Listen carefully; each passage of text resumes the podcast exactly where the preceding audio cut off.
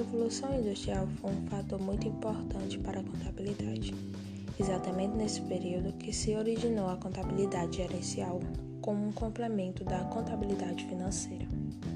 No anteceder da Revolução Industrial, a contabilidade mantinha apenas um pequeno registro das relações externas de uma organização em relação a outras organizações comerciais, não se preocupando com o processo de comunicação entre ambas.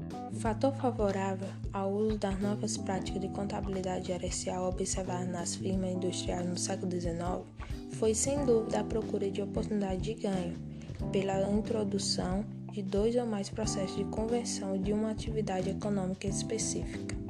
A contabilidade é a ciência que estuda as movimentações patrimoniais nas organizações. Ela tem como objetivo recolher, classificar, manipular dados financeiros das empresas e indivíduos, ou seja, faz o registro numérico e sistemático nas transações relativas a um negócio.